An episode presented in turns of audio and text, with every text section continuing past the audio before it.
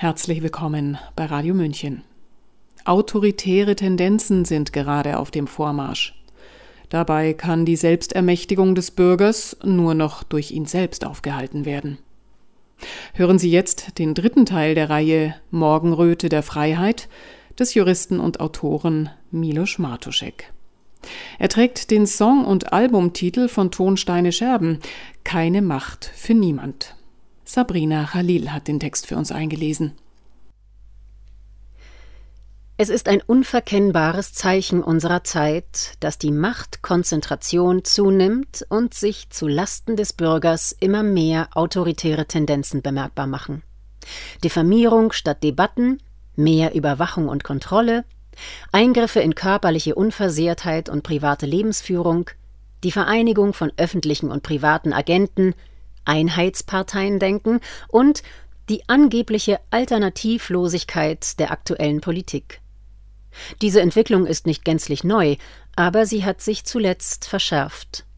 Für Deutschland hatte der Philosoph Karl Jaspers schon 1966 in seinem Buch Wohin treibt die Bundesrepublik ähnliche Probleme diagnostiziert.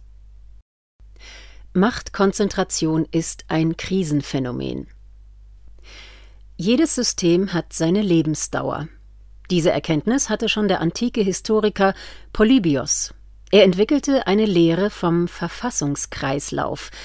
Alle Herrschaftsformen entarten demnach irgendwann. Die Monarchie wird zur Tyrannis, die Aristokratie wird zur Oligarchie. Die Demokratie verwandelt sich in eine Pöbelherrschaft. Danach fängt es wieder mit der Einzelherrschaft an. Aufstieg, Zenit, Abstieg, Degenerierung und dann das gleiche Spiel noch einmal. Wäre es nicht langsam an der Zeit, aus diesem Teufelskreis auszubrechen, für den letztlich immer der Bürger die Zeche zahlt? Machtkonzentration ist ein Krisenphänomen. Sie legt nahe, dass die alte Ordnung nicht mehr aus sich selbst heraus erhalten werden kann, sondern nur noch mit Zwang, Kontrolle und Gängelung. Die Digitalisierung allein bringt genug an systemischer Sprengkraft, um den Mächtigen ein Dorn im Auge zu sein.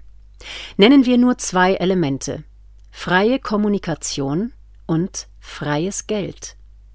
Es war der Buchdruck, der einst das Monopol von Staat und Kirche auf Verbreitung von Druckerzeugnissen aufbrach. Heute gibt es private Kommunikation auf sicheren Kanälen, einen Schatz an verfügbarem Wissen im Internet, Bitcoin als unzensierbares Zahlungsmittel sowie Waffen aus dem 3D-Drucker. Frei verfügbare Technologie in den Händen von vielen ist die wirksamste Machtzerteilungsmaschine, die es je gab.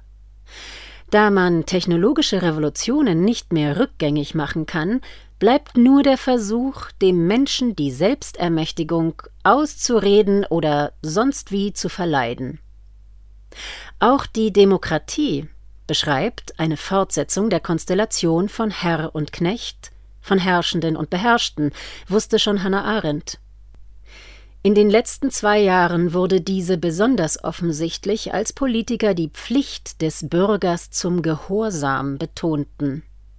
Auch Demokratien lassen sich von innen in totalitäre Gebilde umbauen, die nur noch der Fassade nach demokratisch sind.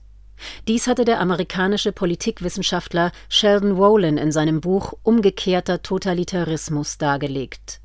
Heute passiert der Verfassungskreislauf hinter den Kulissen. Statt eines klassischen Führers steuern anticharismatische Politiker ein Narrenschiff der Bürokratie, auf welchem nichts tiefer begründet zu werden braucht. Es genügt, auf unausweichliche Notwendigkeiten, alternativlose Pläne oder den wissenschaftlichen Konsens zu verweisen. Wer das nicht will, weiß vielleicht nur nicht, dass er es vielleicht doch will. Aus diesem Grund wird in totalitären Demokratien ein besonderes Augenmerk auf Konditionierung, Nudging und Anreize gesetzt. Der Bürger wird dressiert wie ein Zirkusäffchen. Ist dies erstmal geglückt, kann man den Zugang zur äußeren Welt getrost mit QR-Codes pflastern. Die Selbstermächtigung des Einzelnen kann aus Sicht der Regierenden am besten durch eine Schwächung des Freiheitswillens erreicht werden. Die Furcht vor Freiheit ist ein Dauerthema. Es taucht in den Schriften von Etienne de la Boétie auf, bei Erich Fromm oder Václav Havel. Es geht um oben gegen unten. In den heute herrschenden technokratischen Denkmustern vom anreizhörigen Homo economicus ist Freiheitsverzicht eine Frage des faulen Deals. Das Kernproblem ist die Delegierung der Verantwortung an andere unter Verzicht auf Freiheit im Austausch für Komfort. In anderen Worten, Trägheit setzt sich durch.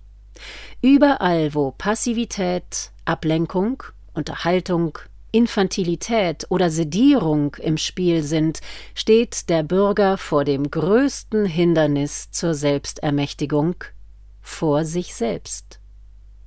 Es geht in diesem System nicht mehr um links oder rechts, sondern um die vertikale Frage. Bin ich Herr über mich selbst oder vielleicht doch nur ein abhängiger, sozialversicherter und medikalisierter Sklave in freiwilliger Knechtschaft. Es ist egal, unter welchem Banner ein totalitäres System entsteht, ob es rot, braun, grün, Arztkittel weiß oder Regenbogenbunt ist. Der autoritäre Geist kann in jedes System Einzug halten. Er entfaltet auf Parteigänger jeglicher Couleur eine magnetische Wirkung wie das Licht auf die Motte. Linke sehen endlich die Möglichkeit, ohne rote Linien in Anführungszeichen Gutes zu tun. Konservative sehen oft ihre Sehnsucht nach Übersichtlichkeit, Ordnung und Disziplin bedient. Liberale machen letztlich ohnehin überall mit. So entsteht ein Monstrum, das sich von seiner Gefolgschaft nähert. Es konsumiert nur, schafft jedoch nichts Neues. Am Ende verschlingt es sich selbst in einem finalen kannibalistischen Affekt. Gegen einen Block der Autoritären braucht es einen Block der Anti-Autoritären. Die Möglichkeit zu Selbstorganisation, zu Vernetzung und Kooperation ist die größte Stärke der vielen gegen die Ermächtigung der wenigen. Hier liegt die Chance für politische Bewegungen und neue Allianzen, die bisher nie versucht worden sind. Die Vereinigung der Machtskeptiker. Die Bastion der souveränen Einzelnen. Die nächste politische Bewegung wird eine libertäre Revolution sein. Dabei geht es nicht darum, dass jeder tun kann, was er will, sondern dass niemand tun muss, was er nicht will. Kooperation und Vernetzung sind urmenschliche Eigenschaften, die dem Homo sapiens die Herrschaft über die Welt gebracht haben und eben nicht den Schimpansen. Mit den gleichen Mitteln lässt sich die Herrschaft der wenigen über die vielen beenden. Die Idee des Herrschens über andere, die ebenso frei und gleich an Rechten geboren sind, ist eine Idee mit Verfallsdatum und jeder Einzelne bestimmt für sich, wann dieser Zeitpunkt gekommen ist. Sie hörten Keine Macht für niemand. Einst gesungen von Rio Reiser, heute Titel des dritten Teils der Reihe Morgenröte der Freiheit von Miloš Martuschek. Er war zunächst auf seinem Blog Freischwebende Intelligenz erschienen. Übrigens veröffentlichte der Verlag 5050 gerade Milos Martuscheks Essaysammlung Wenn's keiner sagt, sag ich's. Die ist bereits Spiegel-Bestseller geworden. Mein Name ist Eva Schmidt und ich wünsche Ihnen viel Licht in diesen ersten Herbsttagen. Ciao, Servus.